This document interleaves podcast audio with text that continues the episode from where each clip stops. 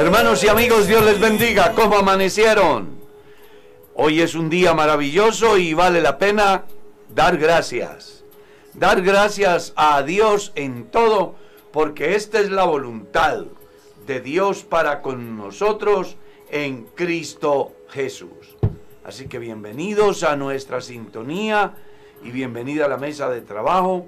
Mi estimado hermano Miguel, Dios le bendiga. ¿Cómo amaneció el día de hoy? Mi pastor, muy buenos días, gracias, muy bien. Y un saludo muy especial a mis compañeros aquí en la mesa de trabajo. Pastor Sebastián, Dios lo bendiga. Hermano Carlos José que nos acompaña en el máster en el día de hoy. Y a toda la amada audiencia de Kennedy Gospel Radio, eh, ya por costumbre, bienvenidos una vez más a este programa, Un despertar con Dios. Mi estimado pastor Sebastián, Dios le bendiga. ¿Cómo amaneció? Mi pastor Dios lo bendiga muy bien, gracias a Dios. Muy contento esta mañana con un programa maravilloso que tenemos por delante y un día que nos ha regalado el Señor, el cual nos gozaremos. Saludándole a usted y a toda la audiencia y esperando que estén muy bien cada uno de ellos. Como es de conocimiento, estamos hoy en la sección El Pastor Responde. Sí, señor. Eh, Mercedita no está aquí porque ha estado muy con mucho trabajo acerca de lo que tiene que ver con el Día de Acción de Gracias. y bueno, pero aquí está mi hermano Carlos. Claro que sí. Dios le bendiga a mi pastor, Dios le bendiga al resto de compañeros que se encuentran acá en la mesa de trabajo. Agradecido con el Señor por un día más de vida en que nos permite disfrutar de sus misericordias. Sí, Señor, como el tiempo apremia. Entonces, vamos a comenzar con una pregunta que ha llegado y es en el sentido de el por qué muchos pastores envían a sus propios hijos al ministerio. O sea, hay como una como una inquietud que llegan algunos a pensar que cuando un hijo de pastor sale al santo ministerio es por en el lenguaje popular, ¿no? Por ser amigo, por ser el hijo del pastor. Y entonces eso le genera inquietud y pues quiero hacer una aclaración al respecto o más bien responder a dicha inquietud. En primer lugar, yo siempre he dicho que el hijo del mecánico llega a ser mecánico y el hijo del policía termina siendo policía. Y el hijo del profesor termina siendo profesor. Y el hijo del político termina siendo político. ¿Por qué el hijo del pastor no puede ser un pastor? Es otra pregunta que yo haría.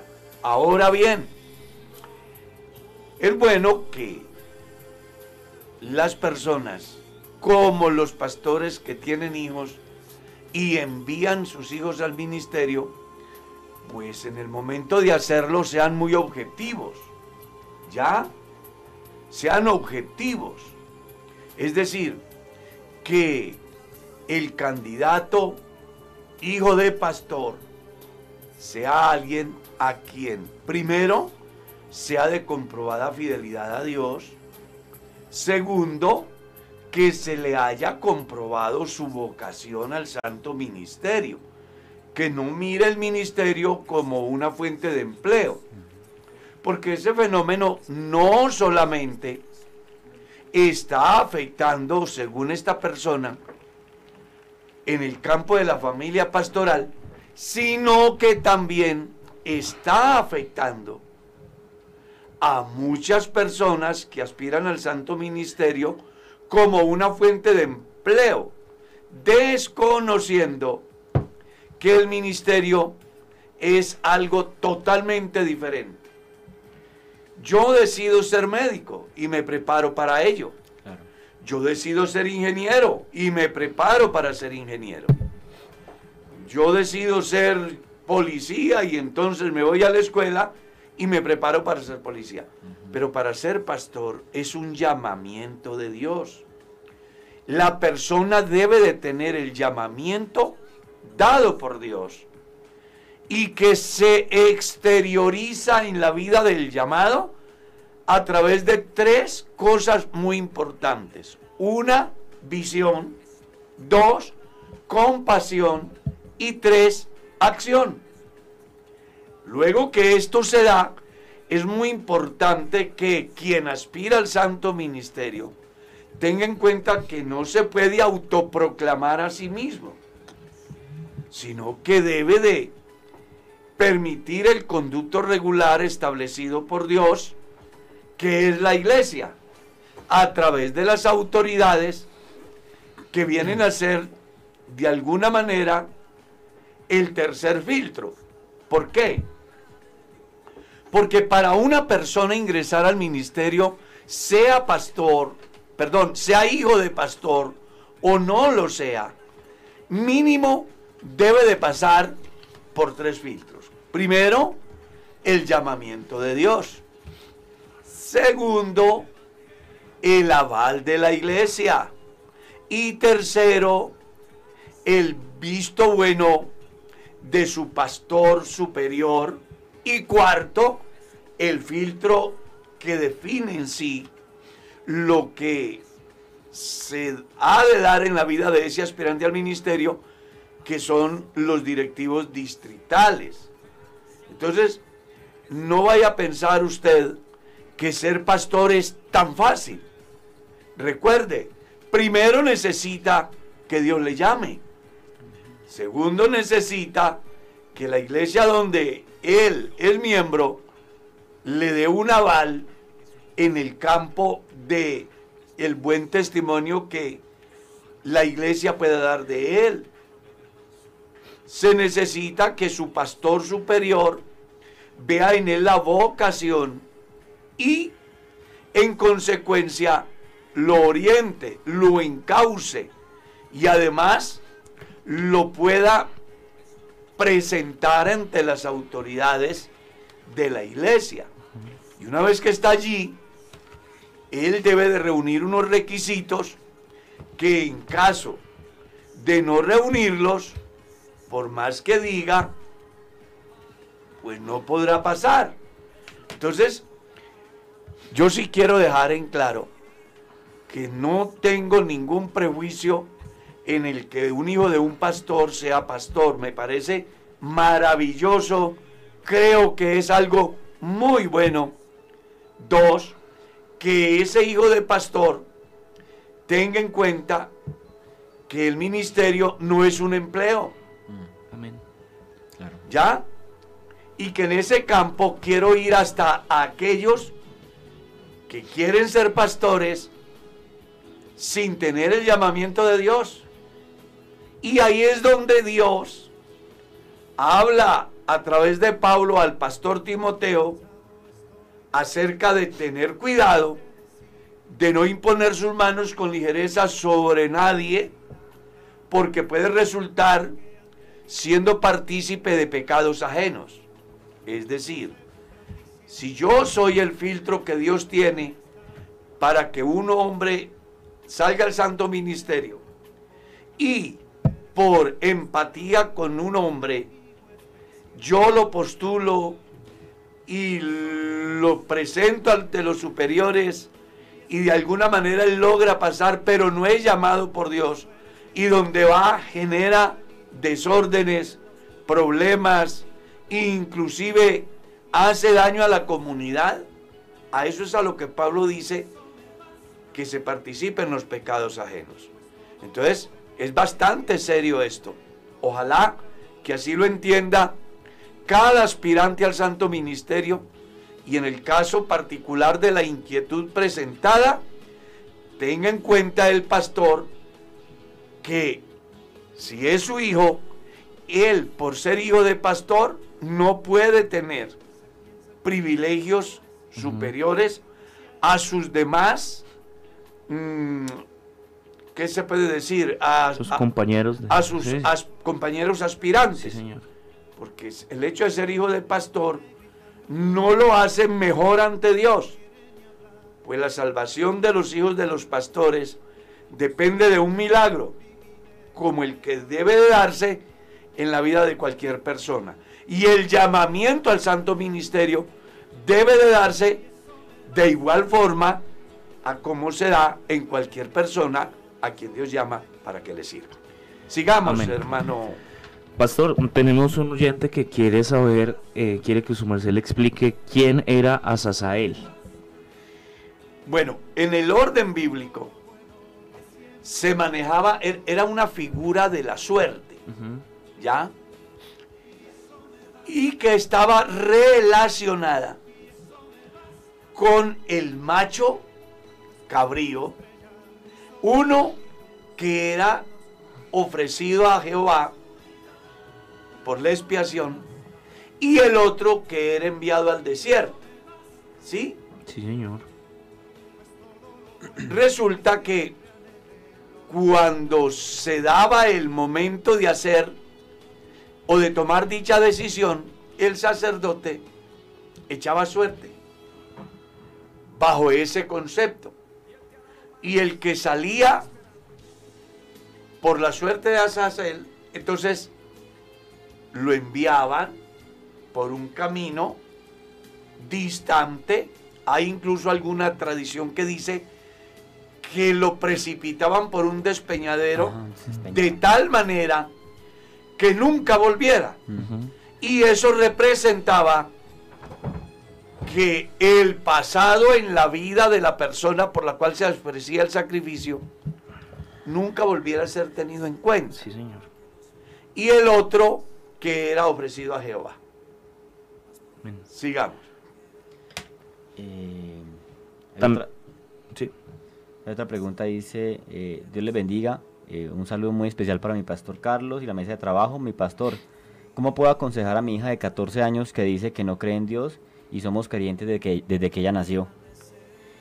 Bueno, lo primero que vamos a tener en cuenta ahí es, nosotros instruimos a nuestros hijos desde niños, les inculcamos los valores cristianos. Entonces la persona me dice, sí, pastor, nosotros hicimos el altar familiar, la llevamos a la escuela dominical, siempre le compartimos la palabra, nos reunimos a orar, a leer la palabra, y ya tiene 14 años y dice que no cree en Dios. Bueno, usted no puede obligarlo a que crea en Dios, pero casi siempre ese fenómeno se da por la etapa que está viviendo el adolescente. Claro. Aquí lo que usted debe de tener es carácter cristiano para no permitir que su hija o su hijo adolescente, justificando sus malas acciones bajo la palabra, es que yo no quiero creer en Dios, vaya a hacer lo que quiera. Entonces dígale a su hijo adolescente, listo, no te vamos a obligar a creer en Dios. Si tú no quieres aceptar la obra de Dios, nosotros no te vamos a obligar. Pero usted no nos va a imponer aquí su pensamiento, ni su forma de vida, ni le vamos a admitir aquí sus malos comportamientos. Así que como usted es una niña o un niño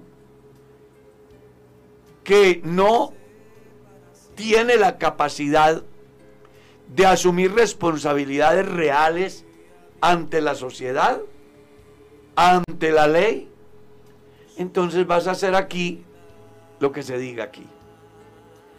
Que yo no quiero ir a culto, vas a ir a culto porque estás en casa, comes en casa, duermes en casa, te educamos en casa, todo a través de la bendición de Dios. Así de sencillo. No vamos a obligar a nuestros hijos a que sean cristianos, pero no vamos a permitir a que ellos nos obliguen a hacer y aceptar lo que ellos quieren imponer en casa. Porque eso sería como en un estado obligar a la autoridad a someterse a lo que los grupos que no comparten las filosofías del Estado quieren someter al Sí, Estado. señor. Claro. Hay un orden de autoridad. Así que en ese orden de ideas, usted como cabeza de hogar o padres de familia son la autoridad en el hogar. Y aunque su hijo diga que no, usted debe hacerle saber que sí. Porque aunque usted diga que no respeta el semáforo, la ley le dice que tiene que respetarlo. Porque si no la respeta, entonces está en riesgo tu vida, la de un peatón, y si logras salir, al cruzar el semáforo en rojo, el policía te espera enseguida, y si no está el policía, la, cámara, y luego te llega la sanción, para enseñarte que no estás fuera de la ley. Así también nuestros hijos deben de entender que no están fuera de la ley del hogar. Los hijos tienen derechos a ser amados, a ser respetados, a ser educados, a tener una vivienda digna, a tener alimentación, a tener salud, a tener recreación. Pero ellos tienen unos deberes y es obedecer a sus padres y honrar a sus padres. Como los padres tienen unos derechos, ejercer autoridad sobre sus hijos, criarlos en disciplina y amonestación del Señor. Tienen ese derecho. Pero también tienen el deber de no provocarlos a ira. Entonces aquí la mejor manera de entender cómo funciona una familia de manera correcta es poniendo en práctica la gran conferencia paulina en el capítulo 5 del verso 22 de la carta a los Efesios al verso 4 del capítulo 6 de la misma carta. Creo que ahí es donde vamos a poder entender cómo es que debe de funcionar nuestro hogar. Así que estimada hermana o amiga, si su hijo no quiere creer en Dios, no lo podemos obligar. Pero ellos tienen que respetar las normas del hogar. Y entre esas normas debe de estar la parte esencial y fundamental de la vida de la familia, que es Dios. Claro que sí. Sigamos. Dice, eh, pastor, eh, mi pregunta es, ¿será pecado que crememos el cuerpo de mi madre siendo nosotros cristianos? Hay dos vertientes con relación a ello. Quiero planteárselas y yo le voy a decir lo que pienso. Aclaro, no es la iglesia, lo que yo pienso porque en ese campo no he mirado en toda mi vida cristiana una postura de la iglesia. Pero le voy a hablar de esas dos vertientes. Unos dicen que no está bien la cremación, ¿ya? Que porque en el día de la resurrección, ¿cómo se va a dar? Si se convierte en cenizas. Y que por esa razón, pues no se debe. Porque en la resurrección, pues imagínense, piensan ellos que si la ceniza se la lleva el viento, ¿cómo hará para? Para reunir el cuerpo. Eso. Otros piensan que no. Y lo hacen basados en el sentido de que la diferencia de la ceniza, la diferencia del polvo, no es cosa como para establecer limitantes para la salvación o la resurrección. Yo en lo personal creo que el cuerpo del ser humano es el vehículo movido por el combustible que se llama Espíritu de Dios, el cual Dios retira de ese vehículo y que lo que importaba en ese vehículo, más que lo material era lo que en él estaba, que es la razón, la conciencia misma, el alma. Entonces uno sí debe de tener en cuenta que cuando llega la muerte, el cuerpo sea cremado o no, o devorado por las fieras, o se descompuso al sol y al agua, pues eso no quiere decir que el día de la resurrección no va a resucitar. Eso me hace pensar a la pregunta de los saduceos, que no creían en espíritus ni en resurrección. Mm, y se le acercaron a Jesús para tentarle diciendo que hubo un hombre que se casó y no dejó descendencia. Y la tradición era que el hermano que le seguía debía de tomar a la viuda para hacerla su esposa y el primer varón que naciera sencillamente reemplazaría a su padre en todos sus aspectos. Y le dicen que ese fenómeno se dio y esta mujer pues se casó con sus siete hermanos. Ninguno de ellos tuvo familia, de ninguno de ellos. Entonces le preguntan a Jesús, ¿en la resurrección de cuál de ellos será? Y Jesús fue claro, necios, ignoráis las escrituras y el poder de Dios. ¿Por qué? Bueno, porque en la resurrección el Señor va a resucitar a las personas no con esos prejuicios, mm. sino a cada uno, no importando dónde esté ni la forma como haya llegado al final, si en ceniza o en el alimento o simplemente en el polvo de la tierra. El poder de Dios en la resurrección se refleja porque Él tiene la autoridad de dar vida a todo aquello y hacerlo de tal manera que pueda asumir eh, la responsabilidad el día que se dé el juicio, hablando de los que no creyeron al Evangelio, y que se dé el levantamiento de los muertos en Cristo en la primera resurrección. en mi caso personal no veo ningún problema o ninguna ventaja en que se creme o no se creme. Aquí lo importante de él o de ella es que fueron cristianos. Después de la muerte hay algo claro. Yo sé que mi redentor vive. Claro. Amén. Pastor, nos, nos escribe nuestro oyente y quiere que por favor su merced le explique el capítulo 3, el versículo 15 del libro del Génesis, eh, refiriéndose específicamente a la simiente, de, la mujer. que ¿Quién es la simiente de la mujer? Bueno, es la primera profecía que aparece en la Biblia relacionada con la venida del Cristo. Si usted mira bien, Pablo escribiendo en la carta a los romanos dice que el pecado entró por un hombre y por el pecado la muerte. Y así también por un hombre la justificación. Amén.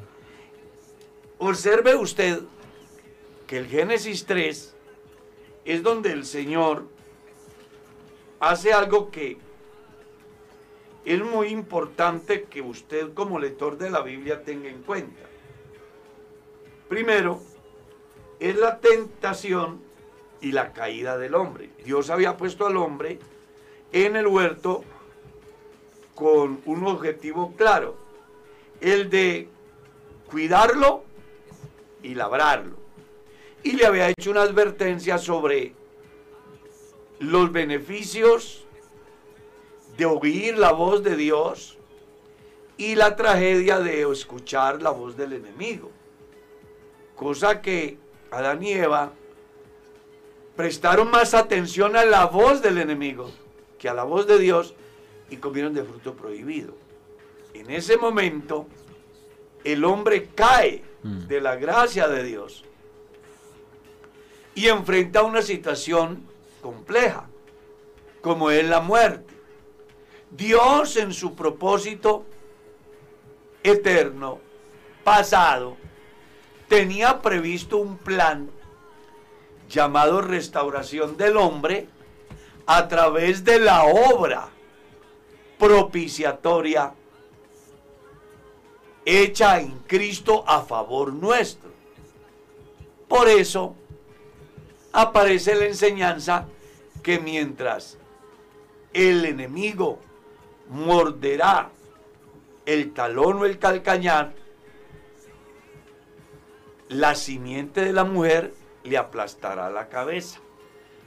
Haciendo alusión que el único daño que Satanás podría hacer en el Cristo sería provocarle la muerte en el campo físico, pero que con la resurrección Satanás sería derrotado de una vez por todas. Ahora, bien, es bueno que tengas en cuenta que cuando se habla de la simiente de la mujer, está haciendo alusión nada más y nada menos a la obra del Espíritu Santo en la persona por medio de la cual el Cristo ha de venir. Porque tenga en cuenta que ninguna mujer tiene simiente. La mujer es el campo donde el hombre siembra la semilla. En el caso de María, ningún hombre sembró la semilla. El ángel le dijo a José que lo que había en ella era engendrado del Espíritu Santo. Por eso, la simiente que nace de María es el Cristo, el cual venció a Satanás en la cruz al morir por nuestros pecados y en la tumba al resucitar para nuestra justificación. En otras palabras, la simiente de la mujer de la cual habla Génesis 3.15 es Jesús. Amén, amén. Sigamos.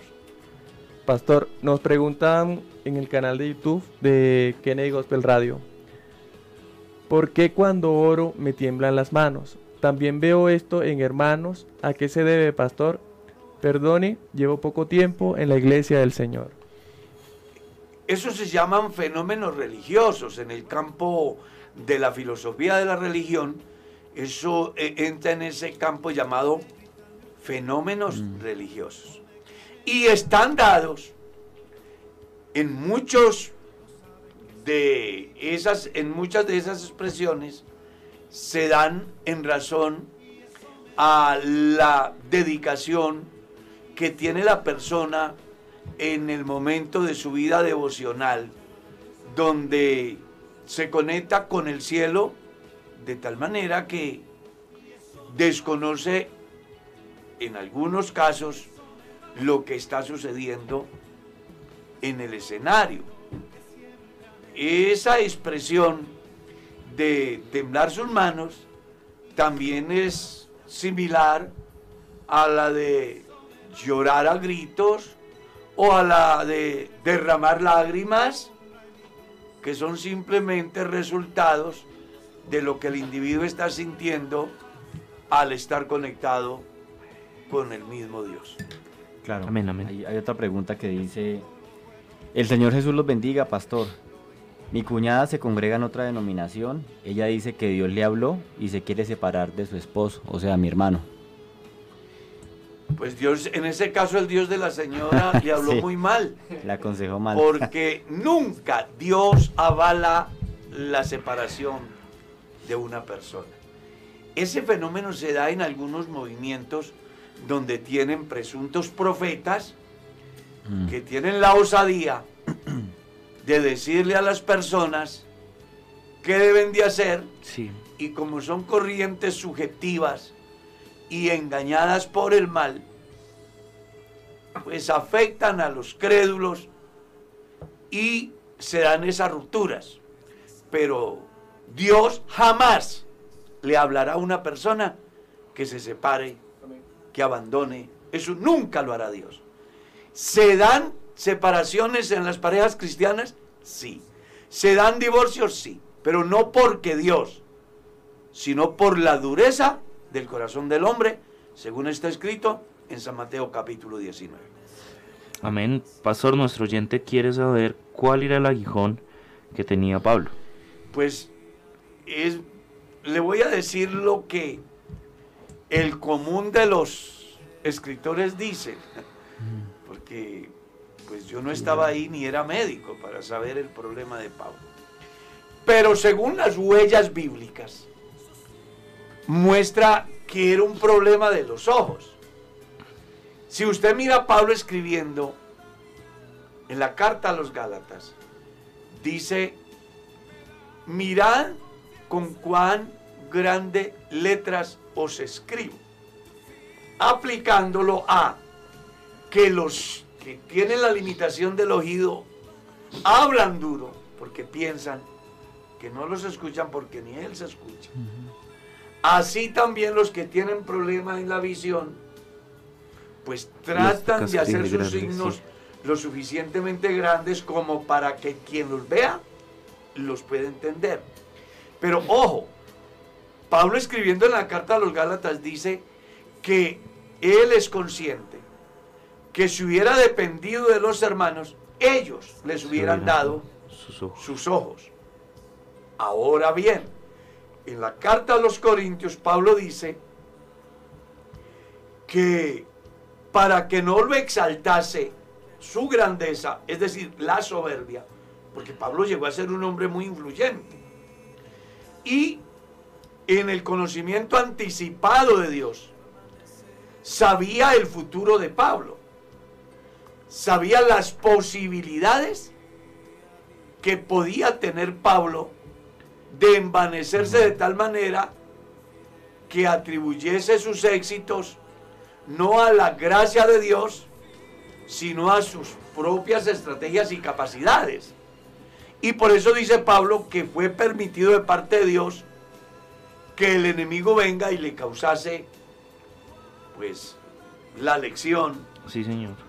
Por la cual, cada vez que se pueda observar en un espejo, mire cuán desagradable es y entiende entonces que lo que él ha logrado y lo que él es no es por su capacidad, sino por la obra de Dios.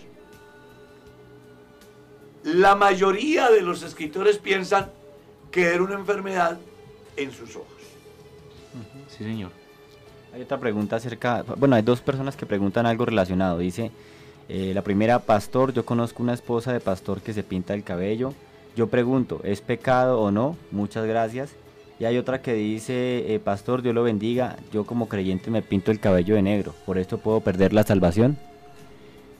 La Biblia no dice que pierde la salvación. La Biblia tampoco dice que la hace más santa son cosas que están a disposición del individuo. Si una persona piensa que el tinturarse su cabello le hace pecador, definitivamente pecadores. Según escribe Pablo en la carta a los Romanos capítulo 14, del verso 22 en lo adelante, hablando en otro contexto, pues se trataba de alimentación, Pablo llega a la conclusión que las personas, cuando hagan lo que hagan, deben de hacerlo con fe conscientes que lo que no proviene de fe es pecado. Entonces aquí la Biblia no muestra un texto que diga prohibido, tampoco dice permitido. Eso es el equivalente a que no le va ni a santificar ni a condenar, pues las cosas que aparecen determinantes para la eternidad del hombre en cuanto a salvación o condenación están bien claras en la palabra de Dios. Sí, señor, continúa nuestro oyente preguntándonos em, nos dice el oyente, recuerda, perdón, ¿puede alguien? Em, se le fue. Sí, se me fue. Dice, mantengo depresión y miedo, dice nuestro oyente. Ansiedad. Cuando duermo tengo pesadillas. A veces veo cosas como figuras o demonios, dice él. ¿Qué consejo me puede dar, pastor? Gracias. Lo primero que quiero decirle a él y a muchas personas que se dejan afectar de esos fenómenos es que los demonios no se dejan ver. Se manifiestan a través de, pero un demonio es un espíritu. Sí, señor. Es una corriente que se ha venido dando entre los cristianos y que es muy común en algunos movimientos religiosos ajenos a la iglesia del Señor, donde están plagados de espíritus.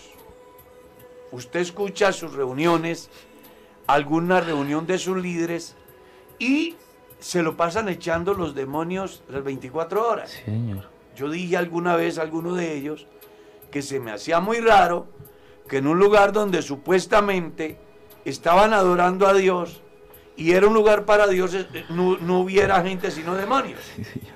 ¿Ya? Entonces yo creo que más bien es un problema psicológico de la persona.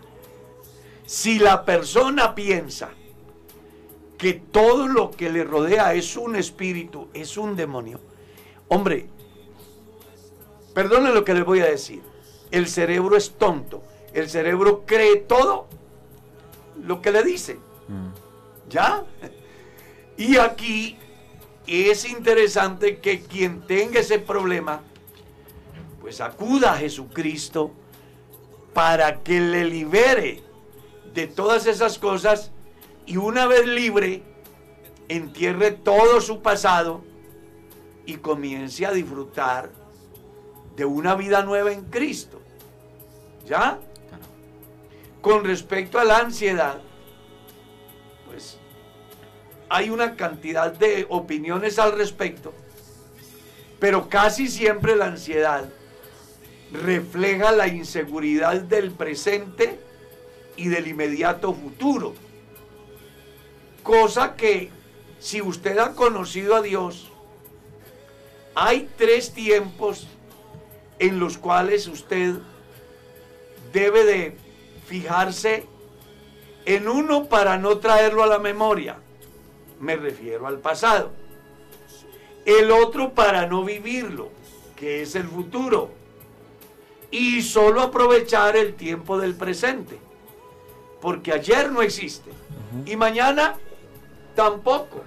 Y usted lee en la Biblia que así lo dejó ver Jesús. El pan nuestro de cada día, Dánoslo hoy. Amén, amén. Hoy ha llegado la salvación a esta casa. Hoy es el día aceptable. Si hoy oyeres su voz, hoy estarás conmigo en el paraíso. Si usted mira las expresiones de Dios en su palabra con relación al tiempo, no lleva al hombre ni a vivir el pasado ni a vivir el futuro. Y cuando hubo un hombre que organizó unas bodegas para almacenar todo el producido de su hacienda, una vez que lo ha logrado, dice Alma, tienes bienes para muchos días, la divina respuesta del cielo fue, necio, hoy vienen a reclamar tu alma y lo que has provisto de quién será, enseñándole con eso que no vale la pena que te dejes afectar por el incierto del futuro cuando tienes tantas cosas lindas en el presente. Claro. Entonces la mejor manera de liberarte de la ansiedad, del estrés, de las pesadillas, del pasado, del futuro, es acudiendo al lugar donde los peregrinos encuentran descanso. Y Jesús fue claro, vengan a mí los que están trabajados y cansados, y yo los hago descansar. Un hombre o una mujer que viene a Jesús y entrega todas sus cargas a los pies de Jesús, no debe de tener ansiedad ni preocuparse absolutamente por nada, solamente vivir su presente en las manos de Dios. Sí, señor. Claro. Dice, pastor, uno como cristiano puede tomar vino. Puede sí, usted puede tomar vino, puede bailar, puede fumar, puede hurtar, puede vivir en adulterio, puede hacer lo que quiera. Pablo dice, todo me es lícito. Claro. La pregunta es, ¿me conviene. Usted sí sabe que los expertos en toxicología dicen que el cuerpo sufre un cambio Mm. con el solo consumo de una sola copa. Claro. Y si usted está en una reunión de matrimonio, de 15 años, de aniversario, lo que sea, y te tomas un vino, abordas tu vehículo y en la esquina está el policía, te hace el pare y te hace el examen, Mm. sales con grados de alcohol, tu carro a los patios, tu comparendo. Y si así lo mira la sociedad, las normas, la escritura va más allá. Escuche lo que le dice Salomón a quienes hoy les agrada consumir vino. No miréis al vino cuando rojea en la copa, porque entra suavemente, mas al fin como serpiente morderá. Y luego comienza a describir las consecuencias de ello. ¿Para quién el hay? ¿Para quién los golpes en balde? ¿Para quién lo amoratado de los ojos? Y Pablo escribiendo en la carta a los Efesios decía, no se embriaguen con vino, En la cual hay disolución. en lo cual hay disolución. Entonces, ahorita mismo puede haber un cristiano diciendo, sí, es que la Biblia dice, se embriague, pero es que un vino no embriaga. El problema es que nadie se embriagará si antes no se toma un vino. Claro. Yo pienso que lo mejor que debe hacer el cristiano es llenarse del Espíritu. Amén, amén. Porque cuando se llena del Espíritu Santo, los vinos y cuán cerca puede estar del pecado desaparece del pensamiento humano. Sí, Señor. Sigamos.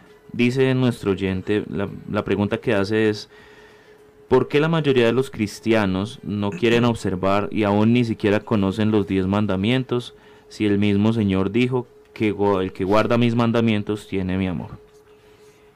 La persona que tiene la inquietud no ha entendido que el fin de la ley es Cristo para justicia a todo aquel que cree en Él. Eso es lo que dice la Amén, Biblia. amén, amén. Nadie pudo vivir los diez mandamientos. Nadie. Claro. Nadie pudo cumplirlos. Es bueno que las personas entiendan eso. Y no porque el manda- la ley de Dios sea mala, sino porque yo por naturaleza Claro. soy pecador. Y eso hace que yo no pueda someterme a la ley de Dios. Que Pablo dice eso. La carne no se sujeta a la ley de Dios. Tampoco puede. Y aclara. tampoco puede. Y tampoco puede. Mm. Entonces, como no era posible que Miguel, que Carlos, que Sebastián pudieran someterse a la ley de Dios, porque tampoco podía. Entonces hubo uno que tomó mi lugar. Y a eso es a lo que se refiere Pablo en la carta a los Romanos capítulo 8 cuando dice, lo que era imposible para la ley por cuanto éramos débiles en la carne, Dios, enviando a su Hijo en semejanza de carne de pecado, a causa del pecado, condenó nuestros pecados en la carne de Jesús. Que es lo que dice Isaías capítulo 53, cuando dice, todos nos descarriamos como ovejas y cada cual se apartó por su camino, Mas Jehová. mas Jehová cargó en él el pecado de todos nosotros. ¿Ya? Y por eso leemos otra vez en el capítulo 8 de la carta a los romanos, que de la única manera que el hombre puede vencer la ley del pecado, que es en sí lo que muestra la ley de Dios. O sea, nadie fue constituido pecador si la ley no dijera que aquello era pecado. ¿Está claro? Sí, Señor. Una vez que apareció la ley, apareció el transgresor. Sin ley no hay pecado, pero una vez que vino la ley, entonces aparece el transgresor. Y como el transgresor no pudo reunir las demandas para su bien exigidas por la ley, entonces vino uno y las cumplió en su cuerpo. Para que ahora podamos decir, como dijo Pablo, la ley de vida en Cristo Me ha librado de la me ha librado de la ley. ¿De cuál ley? De esa que me decía que soy pecador. Sí, ¿Y señor. cuál es esa ley? La ley de la cual la persona está hablando, llamada los diez mandamientos. Entiéndase en este campo algunos aspectos. Todo lo relacionado a la ley, porque del decálogo se van a desprender, aparte de eso, una cantidad de leyes muy interesantes. Hay unas que son trascendentales hasta hoy, hay otras que no tienen nada que ver con el hombre de hoy. Me refiero a lo que son leyes morales y leyes ceremoniales. las morales hasta hoy, las ceremoniales terminaron con la obra de Cristo en la cruz, porque Él es el verdadero Cordero, Él es el verdadero sustituto, Él es el verdadero sacerdote, Él es el cumplimiento de la ley. Por eso cuando una persona viene a Jesús, se da por entendido que la ley que se me demandaba a mí fue cumplida en Cristo. ¿Y qué era lo que decía la ley? Que a causa de mi transgresión yo debía de morir. ¿Qué fue lo que hizo Dios? Gálatas 3:13 dice, lo que era imposible para la ley por cuanto éramos débiles en la carne, Dios enviando a su Hijo en semejanza de carne de pecado, a causa del pecado, condenó nuestro pecado en la carne. Y dice Pablo en la carta a los Gálatas, Cristo nos redimió de la maldición de la ley, hecho por nosotros maldición, como está escrito, maldito todo aquel que es colgado en un madero. Entonces, los cristianos hoy no vivimos pendientes de observar el sábado, porque el fin de la ley es Cristo. No vivimos pendientes de observar las nuevas lunas ni las festividades judías. Porque Isaías capítulo 1 enseña, ¿de qué me sirve, dice Jehová, la multitud de vuestros sacrificios? Hastiado estoy de holocaustos, de grosura de animales. No me traigáis más vanas ofrendas. El incienso me es abominación. Luna nueva, el convocar asamblea no lo puedo sufrir. Son iniquidad vuestras fiestas solemnes. Vuestras lunas nuevas y vuestros días de reposo los tiene aborrecidos mi alma. Me son gravosos. Cansado estoy de soportarlos. Luego les dice que en vez de hacer esas cosas, lávesen, limpiesen, dejen de hacer lo malo, comiencen a hacer lo bueno. Vengan, dice el Señor, y estemos a cuentas. Si vuestros pecados fueren como la grana, como la nieve, serán emblanquecidos si fueren rojos como el carmesí, vendrán a ser como blanca lana. Pero para que ese milagro transformador se dé, el individuo afectado debe de tomar una decisión. Si quisieres y oyereis, comeréis del bien de la tierra. Dios lo deja a opción del hombre. El bienestar o el malestar. y cuando usted vive mal delante de Dios, guarde sábados, guarde fiestas, haga lo que quiera, eso no sirve para nada en el capítulo 2, el versículo 11 del libro de Oseas, leemos, dice Dios, haré cesar todas sus fiestas, sus lunas nuevas y sus días sábados, dice la escritura. Jesús fue más allá en el capítulo 12 del Evangelio según San Mateo, cuando sus discípulos están siendo cuestionados porque ellos recogen espigas un día sábado y comen. Él les dice a quienes los están juzgando, si supieses qué significa misericordia quiero y no sacrificio, no condenarías a los inocentes, porque no existe el hombre por causa del sábado, sino el sábado por causa del hombre. Y punto seguido, encontró un hombre con una mano seca y le hizo una pregunta a los que allí estaban. ¿Es lícito sanar mm. en día sábado? Y ellos le dijeron, seis días tiene la semana en ellos venid y sanados. Jesús les ha dicho, ¿y a cuál de ustedes? Si se le cae el buey o la oveja en una zanja un día sábado, no va a rescatarla. Y ahí mismo reaccionaron, claro que sí. Jesús les dice, ¿y cuánto más vale un hombre que una oveja? En consecuencia, le restauró su mano. Pablo escribiendo en la carta a los colosenses que estaban siendo afectados por la escuela griega en el campo del el gnosticismo, donde se lesionaban determinados días y eventos de índole religioso y que querían que los colosenses vivieran acorde a esas demandas, Él les dice, nadie les juzgue en comida o en bebida, o en días de fiesta, luna nueva o día de reposo. Cosas que eran sombra, pero ahora la realidad es Cristo. Amén, amén. Por eso les enseña que los colosenses y cualquier cristiano hoy está completo en Cristo, porque Él es la cabeza de todo principado, potestad y dominio. Y el que tiene a Jesús, lo tiene Todo. todo.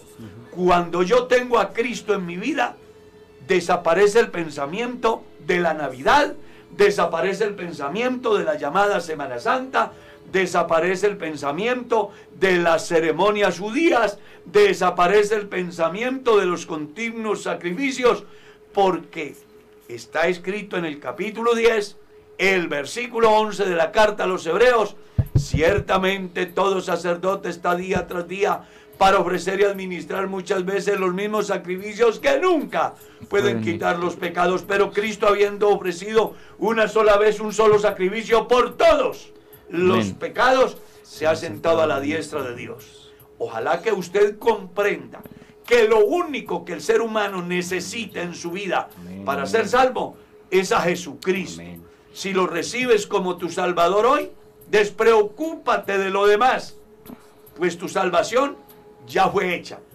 Cristo murió por nuestros pecados y resucitó es, para hermanos. nuestra justificación. Claro. Lamento decirles que el tiempo se fue. Sí, señor. Queremos agradecer a toda nuestra audiencia. Les ofrecemos excusas por no dar seguramente respuesta a un sinnúmero de preguntas que nos quedan acá en el chat, pero no se preocupe. Si hay vida y esperanza. Amén, amén. Y si Dios en su infinita gracia no abandona este vehículo de aquí al martes, estaremos de nuevo con ustedes en otro espacio, El Pastor Responde. A nombre de todo el equipo de trabajo que está aquí, les queremos decir gracias. Que Dios los bendiga y los guarde y un feliz día para todos.